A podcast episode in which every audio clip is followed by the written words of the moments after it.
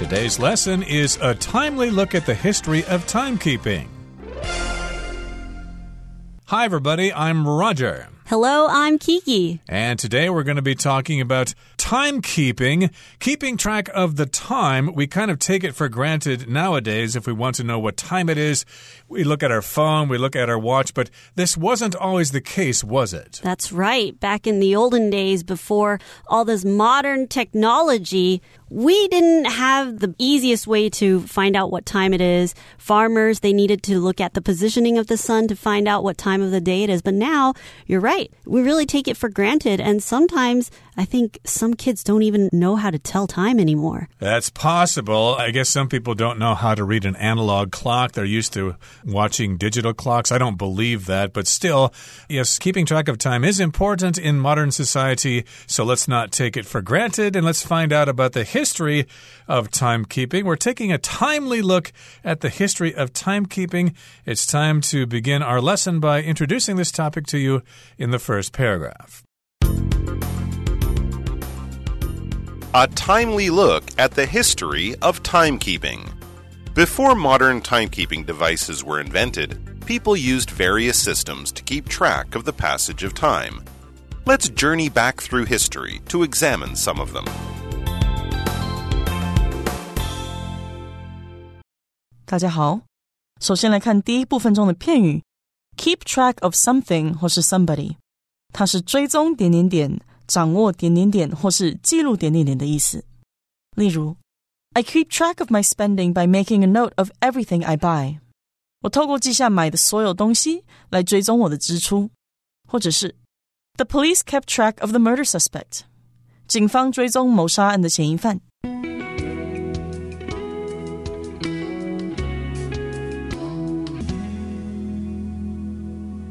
Okay, so the title says it's a timely look at the history of timekeeping. It's kind of clever here. The word timely means at the appropriate time, at a useful time. I could say, for example, my friend gave me some timely advice and therefore I was able to sell my stocks before they fell in price. So that was timely advice. It was very useful at the time it was given. Now let's take a look at our first paragraph. Before modern timekeeping devices were invented, people used various systems to keep track of the passage of time. Let's journey back through history to examine some of them. So we know that in modern day, we have lots of different ways to tell time. We have our phones, we have our digital watches, and we have analog clocks, digital clocks, all types of ways to tell time. But that wasn't so back in the old days. In the olden days, they had other systems to keep track of the passage of time. So they had other ways to tell what time of the day it was. Right, of course, we can imagine people living a long time ago, they observed the patterns of day and night, and they realize that, well, the day lasts about as long as the night. And uh, of course, there are different times during the day, but we don't actually have a way to indicate what time it is or to, you know, know if it's morning or afternoon or whatever. So, of course, they use different kinds of ways, different systems to keep track of the passage of time. So, if you keep track of something, you keep tabs on something, you monitor that thing, and indeed, you do want to know what time it is especially nowadays if you're going to school or if you're going to work, you need to know whether you're going to be on time or whether you're going to be late. Let's journey back through history to examine some of them. So let's take a look back in history. Let's go back in time and see what are some other ways to keep track of time. Let's do that. Let's listen now to the second part of our lesson and we'll come back to discuss it. Modern timekeeping arguably began with the invention of the sundial in ancient Egypt. Essentially a stick mounted on the center of a circular plate, the sundial marked time with the stick's shadow, which changed with the sun's shifting position in the sky. Although simple and handy, sundials had the disadvantage of requiring sunlight to function. This issue was bypassed by the invention of the water clock, these clocks measure time according to changing levels of water inside a container. During the Middle Ages, Christian monks developed mechanical clocks to keep an eye on daily church activities. While these clocks worked well for purposes like keeping time for church services, they weren't reliable enough for general use. But in 1656, Dutch scientist Christian Huygens invented the more accurate pendulum clock, which became widely used for scheduling daily life.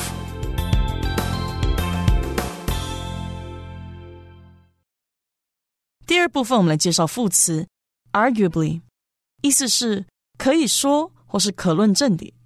例如，Oliver is arguably the best athlete in our school, and he plays on three different teams. Oliver 可以说是我们学校最好的运动员，他在三个不同的球队打球。又或者说 ，ChatGPT is arguably the most popular topic in recent months. ChatGPT 可以说是近几个月内最受欢迎的话题。再来是 mount 这个动词，为安置或是安装的意思。举例来说，I have an LED headlight mounted on my bicycle's handlebars。我将一枚 LED 头灯安装在我的脚踏车把手上。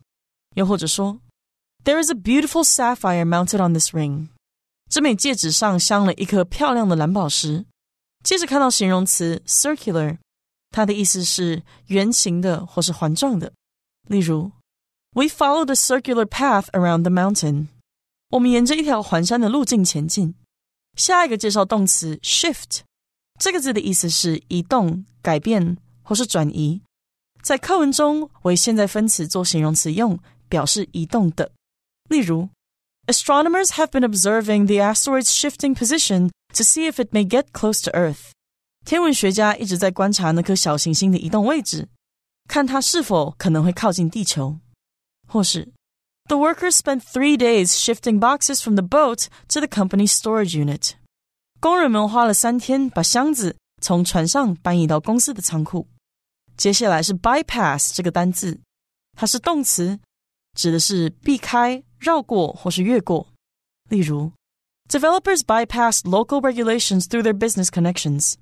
建商透过生意上的人脉规避地方法规。又或者说 the shortcut bypassed the area of the highway where maintenance work is being performed. 那条捷径绕过高速公路正在维护的地区。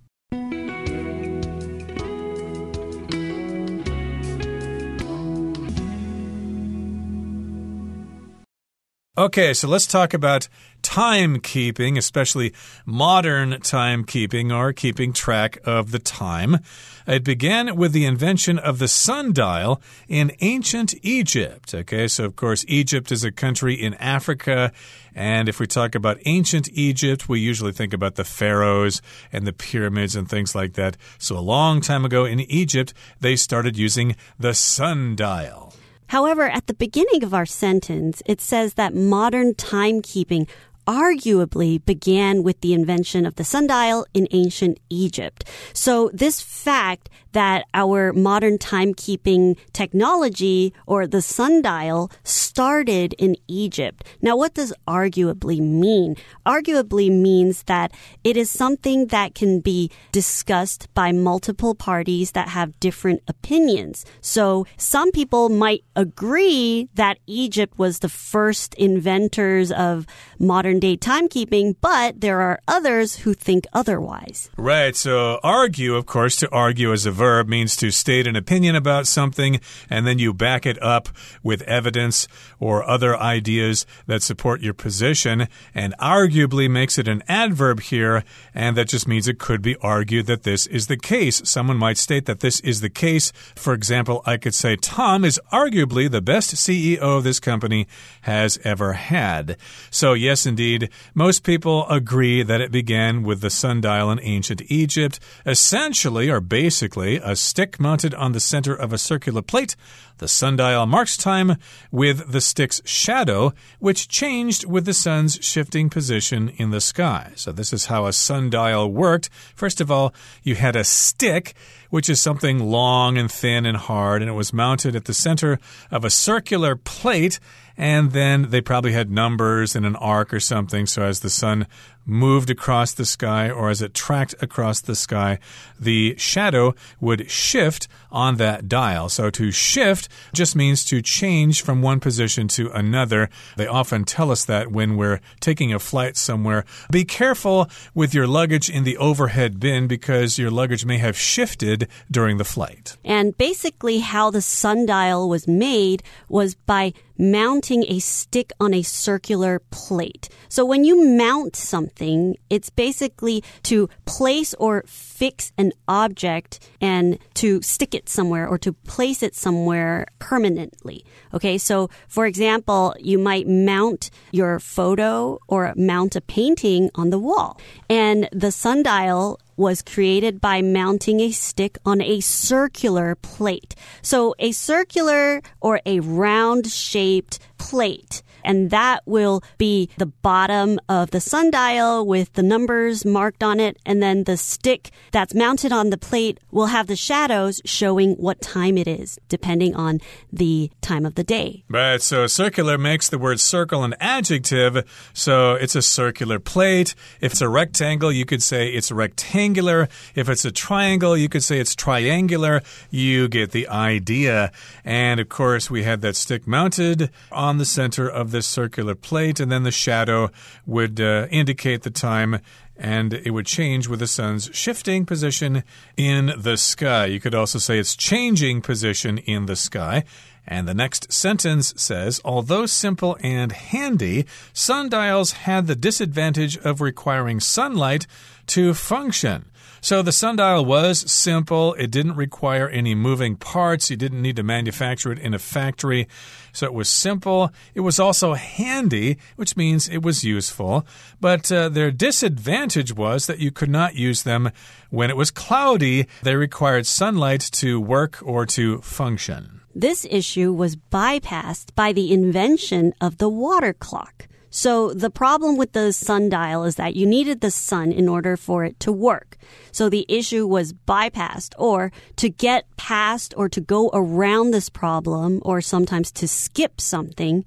To solve this problem, they invented the water clock. And these clocks measured time according to changing levels of water inside a container. And what's a container? A container is basically an object or a device to hold or transport something from one place to another. And in this case, the water clock has a container where it holds water to tell time. Right, so they got around the problem of the sundial not being able to work on cloudy days. They bypassed that problem. They got past it by inventing the water clock. I've never seen a water clock before, but uh, they probably worked fairly well, but I suspect they weren't very accurate. They just gave you a rough idea of what time it was. Now, during the Middle Ages, Christian monks developed mechanical clocks to keep an eye on daily church activities. So the monks, they know that their church, they have a lot of activities going on, which means that they need a way to tell time accurately so their believers will know when to come to church to do their activities. So they developed a mechanical clock. And mechanical is basically something that is operated by machine or machine machinery.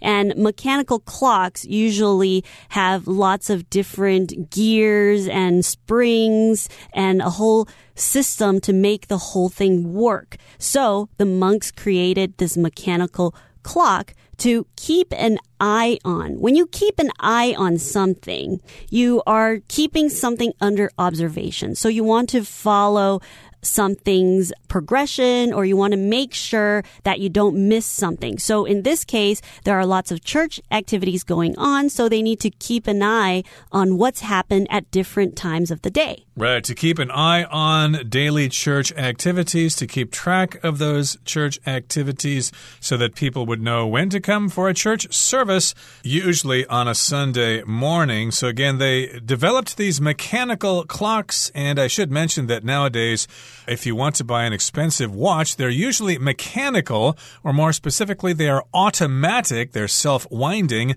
but still they are mechanical, like watches by Rolex or by Breitling or these various companies. They're probably going to be mechanical and they're going to be very expensive, but they're not going to be as accurate as the quartz watches manufactured by, say, Seiko or Citizen. Okay, moving on now. The next sentence says While these clocks worked well for purposes like keeping time for church services, they weren't reliable enough for general use. So while these clocks worked well, it was true that they worked well enough for purposes like keeping time for church services, but they weren't reliable enough for general use. People could not use these mechanical clocks outside the church. They just weren't accurate enough, so you couldn't schedule business meetings with these clocks. Some people would be early, some people would be late, and you'd lose the deal in a situation like that. But in 1656, Dutch scientist Christian Huygens invented the more accurate pendulum clock, which became widely used for scheduling daily life. So, because the mechanical clocks they weren't accurate for general use, people would be late.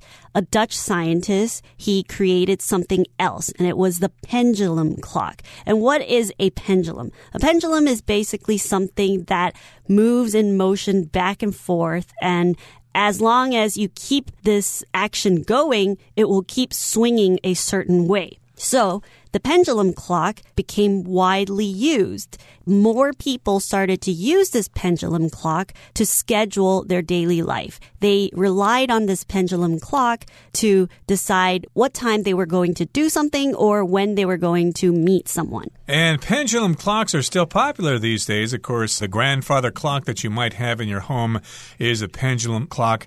It's not really necessary to have a clock that big, but it is a nice piece of furniture, and it's fun to watch that pendulum swing back and forth to keep track of the time. And yes, indeed, it was widely used to schedule daily life, to schedule those business meetings, to know when to get to school, etc., etc. Well, now let's move on to the final paragraph for today. We'll listen to it first.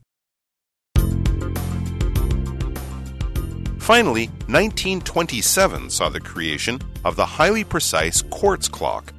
Based on the vibrations of a quartz crystal in an electrical circuit, the clock is used in most computers to this day.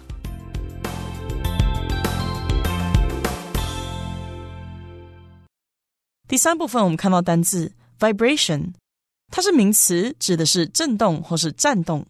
例如，I could feel the vibration from the engines while I sat on the plane。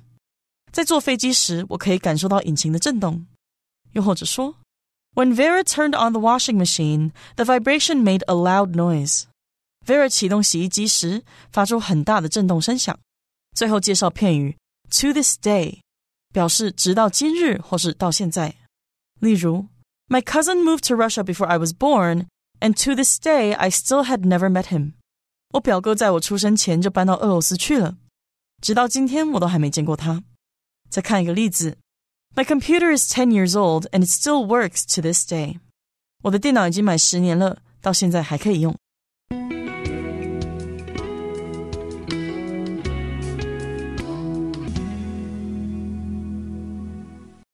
Okay, so here it says in the final paragraph finally, 1927 saw the creation of the highly precise quartz clock. It's very precise, okay? It doesn't gain a lot of time, it doesn't lose a lot of time. It does sort of, okay? Some quartz clocks or quartz watches may gain a second or two every week or so, but that's still much more accurate, much more precise than pendulum clocks. And to be precise is to be able to be more accurate or to be exact. And sometimes when somebody is precise, they are very careful about details based on the vibrations of a quartz crystal in an electrical circuit, the clock is used in most computers to this day. So a quartz crystal, they have vibration in itself. And basically, a vibration is the shaking movement of something. Okay, so different states of matter, for example, water, solid, and gases, their molecules will vibrate differently. And in this case, quartz crystal, they have their own level of vibration. And when you put it in an electrical circuit, it is a good conductor of electricity that it will allow this electrical system to work accurately. And this quartz crystal is very precise and it's quite accurate that the clock is used in most computers to this day. So to this day basically just means that at the present time, up to now, people are still using it just because it's so accurate. Interesting. I thought uh, the quartz crystal was used in timekeeping much later than that, but uh, it seems that it's been around for quite some time. It's been around almost for a hundred years, and again, we're talking about using a quartz crystal. A crystal is kind of a mineral, it has regular patterns. You use crystals in a lot of things, and of course, some people buy crystal to have, uh, you know, exquisite glassware or things like that, uh, crystal glasses, etc. They can be quite expensive. So, yes, they do use a quartz crystal in this electrical circuit and that makes clocks and watches and things in your computer extremely reliable, extremely accurate. Okay, that brings us to the end of our explanation for today. Here comes Hanny.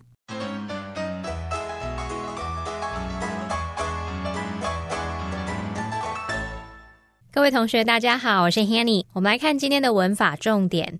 课文第二部分提到，在中世纪时，基督教修道士开发了机械钟。 那下一句写到，尽管这些时钟对于像是为了做礼拜计时这样的目的而言效果很好，但是在一般用途却不够可靠。好，那文中它用到 while 来表达尽管的语义，我们来整理一下 while 当连接词的不同意思。好，第一个我们可以用 while 去表达虽然尽管，那么意思就会跟 though 或是 although 一样，用来引导让步副词子句，像是。While the car is old, it's still in good condition.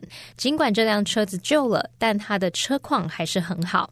那注意句子里面只能用一个连接词，所以我们不要受到中文的影响，再加上 but 去表达但是的语义。像 while, though, although, but 这些连接词，我们选一个来用就可以喽。好，那么第二个可以表达的语义是而、然而。那这时候 while 是用来连接两个对比或不同的陈述，意思相当于 whereas。举例来说，While Ben enjoys sci-fi movies, his girlfriend prefers rom-coms. Ben 喜欢看科幻电影。而他的女朋友比较喜欢浪漫喜剧片。好，那第三个我们可以用 while 去表达 during the time that，也就是在什么期间与什么同时的那种意思。那是用来引导时间副词子句。举例来说，The phone rang while he was taking a shower。他洗澡时电话响了。那补充一下，while 当这个意思来解释时，如果连接的两个子句主词一样。我们可以省略 while 后方的主词，然后把动词改分词。也就是说啊，while 引导的副词子句会被简化成 while 加上现在分词 v i n g，或是加上过去分词 p p。那动词原本是主动，我们就用现在分词 v i n g；被动的话，就是直接保留这个过去分词 p p 就可以了。例如，He likes to sing while taking a shower。他喜欢在洗澡时唱歌。好，那我们读到课文第三部分的第一句，他有提到说，Finally。1927 saw the creation of the highly precise quartz clock。最后，一九二七年见证了高度精确的石英钟的问世。那这边它用到动词 see，不是看的意思哦。see 在这边可以用来表达那种经历啊、见证，意思就跟 experience 相近。那么 see 在这个用法当中是及物动词，它的主词啊通常会是事物。举例来说，The industry has seen enormous changes over the past two decades。这个产业在过去二十年。年间经历了重大的转变。好，那么以上就是今天重点整理，我们回顾今天单词吧。Essentially, effective time management is essentially the key to balancing a busy schedule. Mount. We decided to mount the TV on the wall to save floor space. Circular. The students are sitting around a circular table for a group discussion. Shift. Megan shifted the furniture around to create more space in the room. Container. I put the spaghetti I didn't eat in a plastic container and stored it in the refrigerator. Mechanical. Several people were stuck inside the elevator when it had a mechanical failure. Precise. The doctor made a precise cut to begin the operation.